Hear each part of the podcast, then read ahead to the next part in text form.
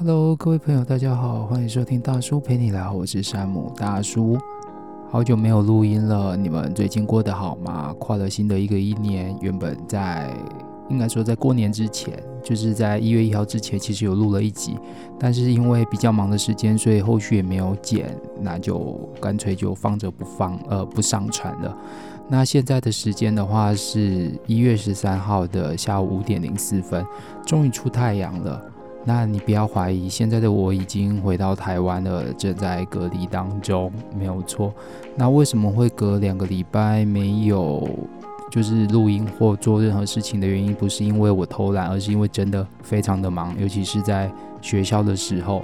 在学校的时候，期末考其实是比较忙的一段时间，包括说要印考卷、出考卷，还有改考卷，还跟监考就对了。在中国的部分，其实跟台湾比较不一样的地方在于说，考卷的印制必须统一由学校印发。那再的话，就是监考的部分，就是由学校统一安排考试这样子，所以不能说就是我上课在哪一天的哪一节上课，然后跟学生讲好，学生就来考，没有，就是通常都由学校直接安排，然后包括学生的考试的座位也是由学校安排，不是说你随便坐。因此，全部都是打散的方式在进行，所以那一段时间就比较忙。那收完考卷之后，又要马上的改考卷，不然我就没有办法，呃，立即离开。因为说立即离开，就是很快速的把考卷用好，然后上传成绩，然后通知学生，呃，过年的时候记得把课本带回家。那下学期出来补考的这件事情，所以这个是在中国的我待过的两所学校当中，都差不多是这样的一个状况。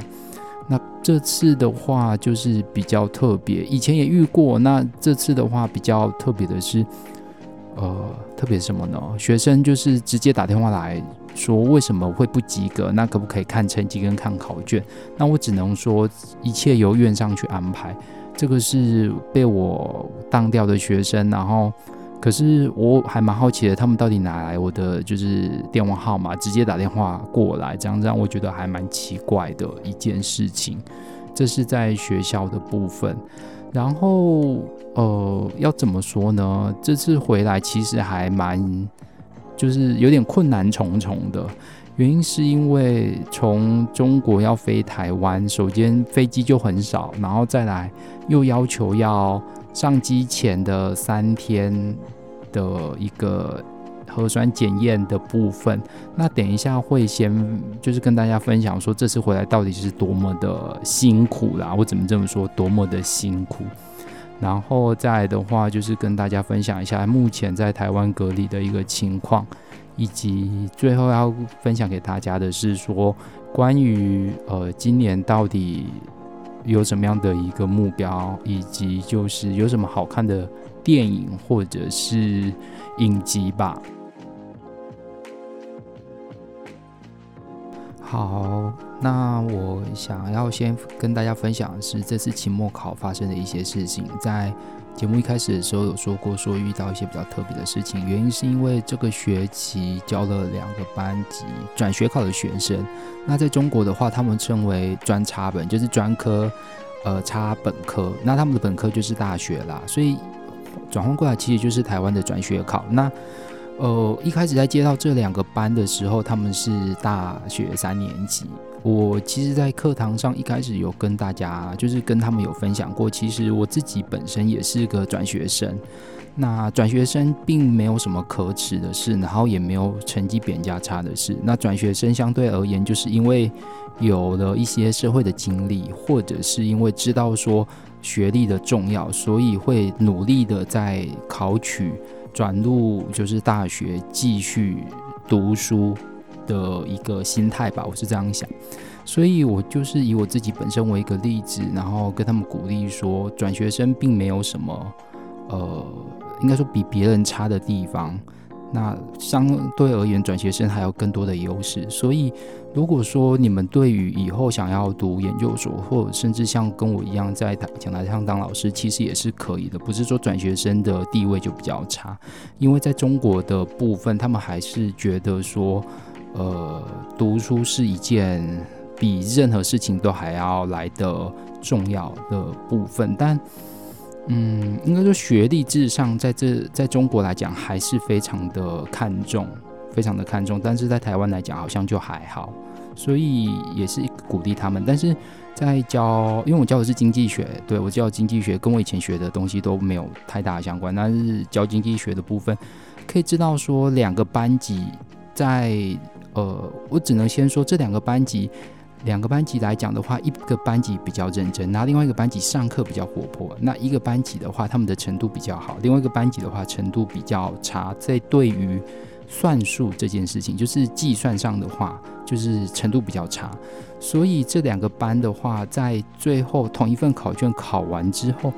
其中有一个班大概会有五个学期平均大概在九十分以上，然后。没有人不及格。那另外一个班的话，则是有学习成绩总有一个班五十个人，有十一个人不及格。对，你没有听错，就是两个班就是天差地别，呃，地缘，就是差别还蛮大的。所以我就在想说，其实这一次的期末考卷，我应该说。是我自己出考卷有史以来比较简单的一次，原因是因为很多的练习题，就是考卷上的题目，其实在平时的作业已经有出给他类似题了。那包括说课本后面的题目也是改上，呃，就是改完之后放到考卷上的，所以其实是应该说来讲，不太可能连到总成绩都不及格。所以我就去看的那一班是十一位同学，会发现说他们在后面的计算题上其实全错，就是好吧，这其实是我出题的一个特别奇怪的地方，就是我的出题方式是错一个后面联动错的那一种，或者是我的题目出的方式是你必须要先假设要算出 C 的答案，你必须要先。我只给你 A，那你还必须要先算出 B，你才能求出 C，而不是直接从 A 到 C 这样很直线的思考模式。那这个也是我发现在中国的大学生里面，他们还蛮呃，怎么讲呢？我不知道是不是因为是可能比较中后段的学校，所以他们对于在思考事情上面，他们是比较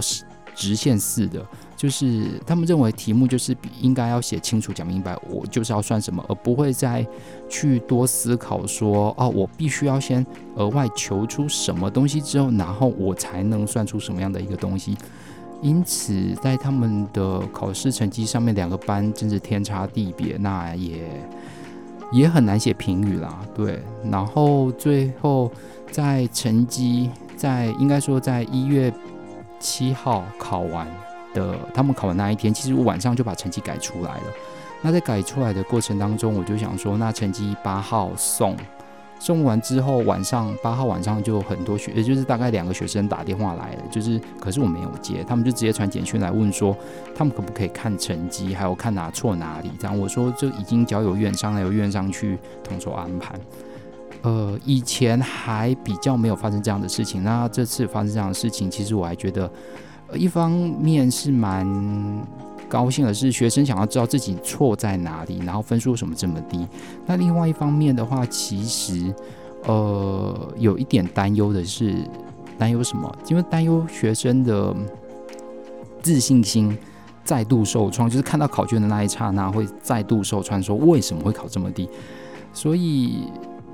我想起我以前，如果真的期末考不及格，或者是考试成绩不及格，其实我不会去，我不太会去 argue 说我为什么会考这么低，因为我大概考完的时候，我大概知道就是我这一科会不会过。对，我，我我有时候有这种能力，就是我考完之后，我大概都会，大概都能知道说我考几分，对，然后会错哪边，就算哪怕全写了，但是我只要保，我就是会知道说我只要有写，我就是会对哪里。对，我就是会对哪哪边一定会对这样子，所以这是不知道哎，这是以前从以前读书到现在好像都是这样子，嗯，所以对于学生来讲，就是我只能说，就是请你去问院上，院上要给那就给，那院上不想给就不要给。那因为经济学这门课是大一一个班，大三三个班，所以四个班。呃，另外一位老师教两个班，这一年级已经当了九个，然后三年级我不知道多少，那我光一个班就十一个，那另外一个班没有。那我们就在想说，我们就在讨论说，那下学期初哦，对，这边很特别的，学期初有补考这件事情，就是补考过的话，就是你的成绩上面就是呈现出就是通过这样子。我们就在讨论说，那补考到底是要让这些所有总成绩不及格的人通过，还是不通过，还是要各自出考卷？我们就是在我回台湾之前，我们讨论一下，我们决定说，下学期的部分让。就是让学生考，那如果有考过及格的话，我们就让他通过。那因此考卷上的部分，我们就把呃程度，就得把程度呃应该会考卷的难度再降低，然后题目变多，让同学们不要分数压这么重，这样的方式来进行。那希望说同学们在下学期初的时候也能通过这门课啦。对。好，那这个是在学校最后的一个事情。那其实在这边准备期末考考卷，你会觉得非常的麻烦，原因是因为他们要求你一定要出三份考卷，然后三份考卷再抽一份，然后出来应考。对。我不知道为什么，好像每个学校都是这样。因为之前那个学校也是这样，就是你要先出两份到三份的考卷，然后再选一份出来抽，再出来考这样子。然后另外一份就当做是补考的考卷，对，或者是有学生因为有事情没办法考，就变成是缓考的考卷。我不知道为什么，所以就是每次都要到学期末都很痛苦，就是要出三份考卷，一科三份。那你知道，如果你有两科就有六份。那我像我这学期就六份。然后另外一个科目也很特别的是，呃，它是企业战略管理，就是策略管理就对。然后也是三年级，全班改完之后，我发现只有一个人不及格，然后那个人是班代，对，那个人是班代，就班长就对。然后班长不及格，让我觉得还蛮讶异的，因为在上课其实好了，其实上课我都看他都在划手机，也没有认真听。那他考出来的分数是。三十五分，好，公布他的分数是三十五，期末考三十五分。他平时成绩有到九十一，那期末考三十五分，因此总成绩是五十几吧，就是不及格。那我原本一直在考虑，因为他是在六哎六号就考，哎没有五号就考完，然后他的成绩我一直没有送，原因是因为我在想说，到底要怎么样的方式让他及格，对。如果说遇到一个成绩，就是而且他们下学期要去实习，这个就是比较麻烦的地方。就是这个学生他是班长，然后又是平时表现还不错，但问题是他在你的科目上期末考只考了三十五分。我有回去看了他的，就是我在翻他的考卷，我在看，然后我想说有什么方式可以加分的时候，我完全加不了分，因为他的期末考考卷就是。一片就是大部分都是空白的状况，就是等于没有写，对，没有写的状况，我根本没办法加分，所以我只好就是整个班就是只有当了他，那他们班下学期要去实习，所以我不晓得后续他会不会回来补考或是怎么样就不清楚了。对，那因为这一门课是带其他老师的，所以可能明年就不会遇到我。嗯，真的是你说算是一点遗憾嘛，但是我觉得就。让他被挂科，就是让让他被挡吧。原因是因为我觉得我就是没有办法挑战，就是如果让他过会对不起我自己的这种状况，所以我就是让他没有过。对，这是在学期末发生一些事情。接下来的话就是跟大家分享一下，就是从国外，就是从中国回到台湾的这段路程，真的是啊很累。怎么累呢？因为要持三天前的，就是登机前三天的一个呃核酸检验报告，所以必须要去医院做核酸检测。台湾的核酸检测就是拿两根长长的棉花棒从鼻孔里面戳下去，这样的啊，一边戳一个这样，然后你会觉得哦好痛，然后都要花六千多块台币。在中国，你做核酸检测费用七十元人民币，你没有听错，七十元人民币。然后呢，拿一根就是长长的棉花棒，嘴巴张开，然后喉咙就喉咙那边转一圈，好结束，就这样。然后七十元，然后等待六小时报告出来。那报告出来之后，还必须要医院盖章，所以别忘记了，一定要医院盖章，不然的话，他们看到会觉得无效。对，那谁看台湾的部分？台湾的呃，就是你要通关之前，他们会有那个。检疫所的人员，而不是检疫所，就是那个医护人员那边看，说你的检疫报告这样子，然后 OK 的话才会让你过。对，所以好，这个是检疫报告。然后检疫报告那一天，就是因为是从从珠海过澳门，对，从珠海过澳门的这个状况其实蛮特别，就是你要先出。你要先出，就是珠海这个广，珠海拱北关。那因为现在都是需要持三天的检疫报告，所以必，所以其实人变得非常的少，对，人变得非常少啦，就是速度很快，但是必须要在手机上登记一堆有的没的，包括说通关的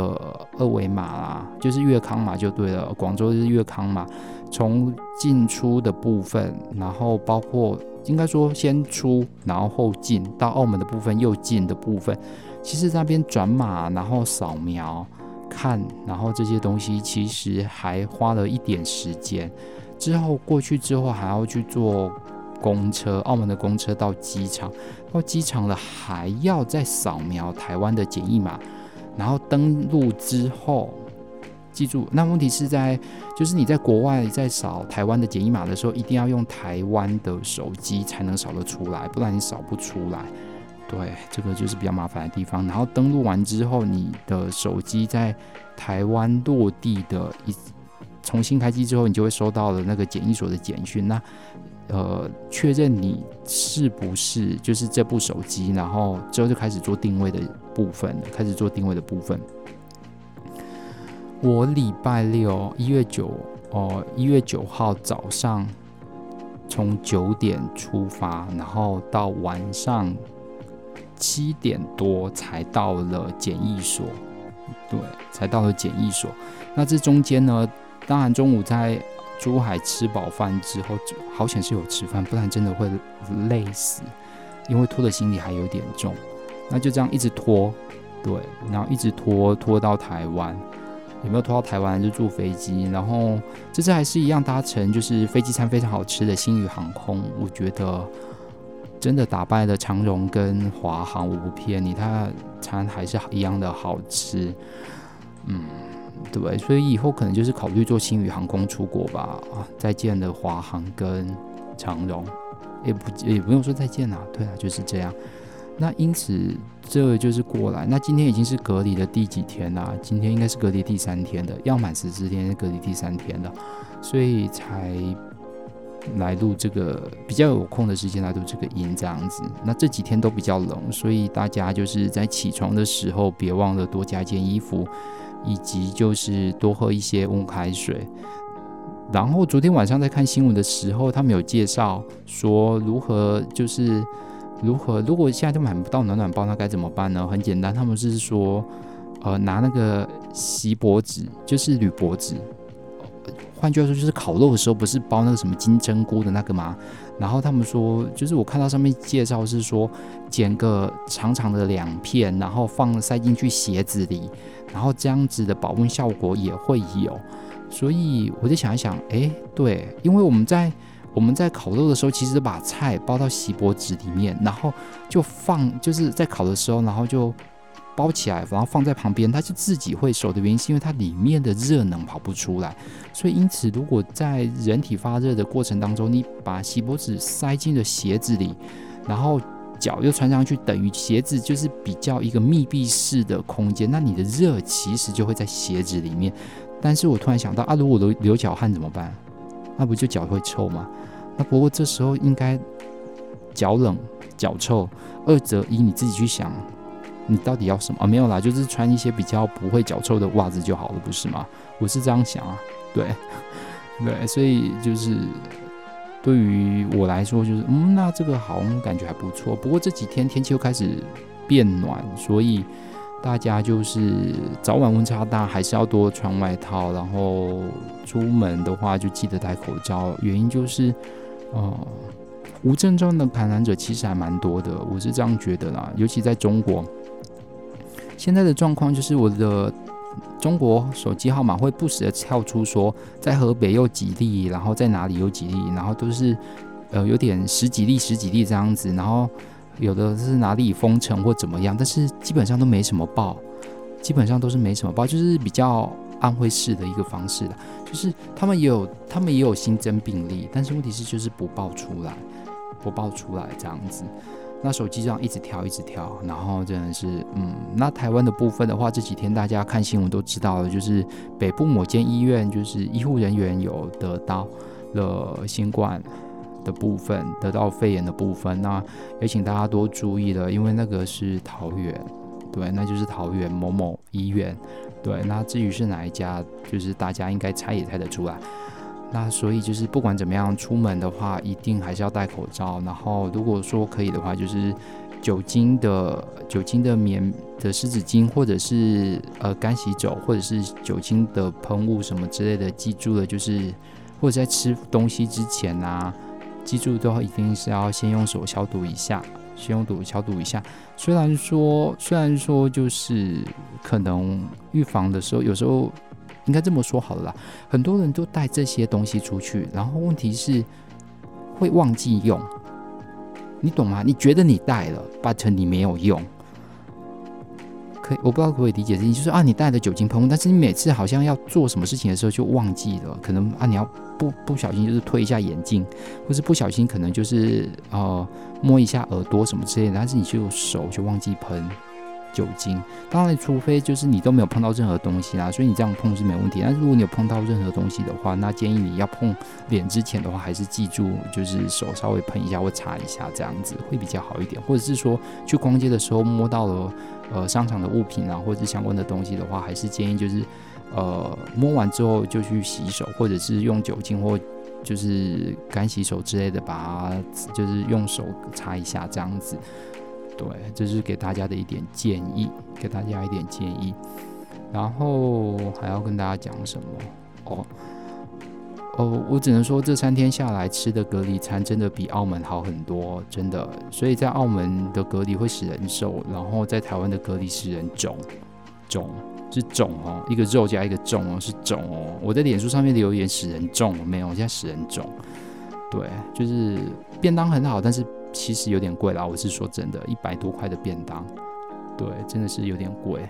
啊、但是东西还蛮好的，倒是真的，对，都是真的。所以我觉得在台湾隔离并没有什么不好，就是看你自己选择哪个地方隔离。我在澳门隔离是一个人住三人房，我在台湾隔离是一个人住六人房，对，你就知道房间有多大了。当然就是有上下铺的啦，但是房间真的还蛮大。重点是还能看得到外面的捷运啊、高速公路啊，这样子来来去去，还可以晒到太阳，我就觉得就很棒了。对，因为我在澳门的时候，永远就看人家的后阳台，那这边的话就是看着车子来来去去这样子，我觉得还不错，我觉得还不错。这是台湾隔离的一个部分。接下来的话就是要跟大家讲说，新年新希望。去年其实我。嗯，为什么会做 podcast 的原因，是因为主要的目的就是一想说，就是除了无聊可以上传音档，就是找事情做之外，另外一件事情就是想说，如果说我到中国突然有一天就是没有上传、没有录音，或是没有上传录音档的时候，那就表示应该是出事情啊，没有了，乱讲，对。其实一开始是想说，哎，那我就每天就是每个礼拜上传一个音档。那如果说就是没有事情，就一直上传。那如果有事情的话，可能就就就就就就那样，对，就是喜欢乱讲话。当然不是这么说。那新年新希望就是，呃，我昨天看完了，就是我们都是疯，哎，我们都是疯女人的，他们也有录 Apple Podcast，就是有录 Podcast，然后。访问的那个关韶文的一个内容，那我听完之后就有在想一件事情，就是因为关韶文家是就是做了自己喜欢做的事情，然后一想说一直持续的做下去，那因为已经达到他的目标了，对，他会一直持续做下去，然后才会，然后才会继续有更多的收入，所以顿时就在想说，其实你是做了你喜欢做的事情，然后做到了一个极致，然后。财富才是其他才伴才是伴随而来的东西，对。那我在想说，我也做到我喜欢做的事情，就是我达成我以前的目标，就是在台上教书，就是在学校教书，我达到了。那我接下来的目标是什么？其实我一直在想这件事情。去年原本是有准备中国会计师考试，然而在就是考试的前两个月通知取消，所以退了报名费。那接下来我就想说，哇。那我干脆在考虑到底是要考台湾会计师还是美国会计师。我在那边犹豫不决的时候，最后我就是狠心一刷刷了卡，所以现在就是在准备台湾会计师考试。你没听错，我在准备台湾会计师考试。台湾会计师考试是在很久很久以前有准备过一次，然后应该说准备过两年。那准备过两年之后我就放弃了，原因是因为我觉得好烦哦，一直改，一直改，一直改，开网。因为考完隔年又改，就觉得可不可以等你改完之后我再考这样子，然后过了这应该应该将近有十年的时间吧，我没有碰会计，对，十年的时间我没有碰会计，那现在在碰起来的时候就觉得，哎，以前觉得听不懂的东西现在都听懂了，然后以前学过的东西觉得很熟的东西现在都不熟了，也不是说不熟，就感觉跟新的一样这样子，不懂的变听懂了，然后。很熟的变像新的一样，就知道多久没有碰会计是是一件多么累的事情。对，所以现在就是在隔离期间，大家会觉得很无聊。没有，我超级忙的，就是要听课，听那些补习班的课，这就是目前现在的一个状况。所以目今年的目标就是考过台湾会计师。然后接下来未来的目标就是，如果可以的话，就是去考 AICPA，要不然就去考 ACCA，呃，就是美国会计师或者是国际会计师证照，这是我未来的目标。那至于学校呢？嗯，哎，不知道哎。突然觉得说，其实教，因为我喜欢的是教书这件事情，但是教书不一定要在学校教啊，去补习班教也可以啊。或者是说去外面做演讲也可以，因为我喜欢的是一个分享的感觉，所以未来的事很难说啦。不过新年的目标就是希望能考过台湾会计师，希望能一次考过台湾会计师。当然，当然自己给设定目标是两年，但是希望自己今年一次考过中国会计师。然后还有什么目标呢？没有没，今年的目标大概是这样吧。对，那你今年希今年有什么样的一个目标呢？那不管怎么样的话，在年初定下目标就要实践。我说的实践就是要定好计划之后，开始就要一步一步去完成，而不是定完计划之后，然后就躺着摆烂。没有，就是呃，如何完成或是达成你想要的目标，就是定下目标之后，大目标之后切成小目标。那切成小目标之后，定下每周要完，或是每个月、每个礼拜，或是每个月要完成的一个进度，然后。从每个礼拜的进度再去切成每天要完成的进度，那意思，我就用这样的方式，你就会知道自己有一点一点的在进步，而不是都是空空的，不知道自己在干什么，空空的自己在干什么。所以这样也是比较快，也是不知道，也应该说可以让自己的心里更笃定自己在做的事情，然后朝着自己想要的目标前进。我觉得这样才。对自己有所交代，那也对自己的人生负责。好啦，就是这么久的时间，然后没有讲很多事情，然后一下子就讲这么多。那今天就这样喽，我们下礼拜啊，对啊，忘记分享啊，最近好看的影集啊，或者是电影，没关系，下次再说吧。那就先这样喽，大家拜拜。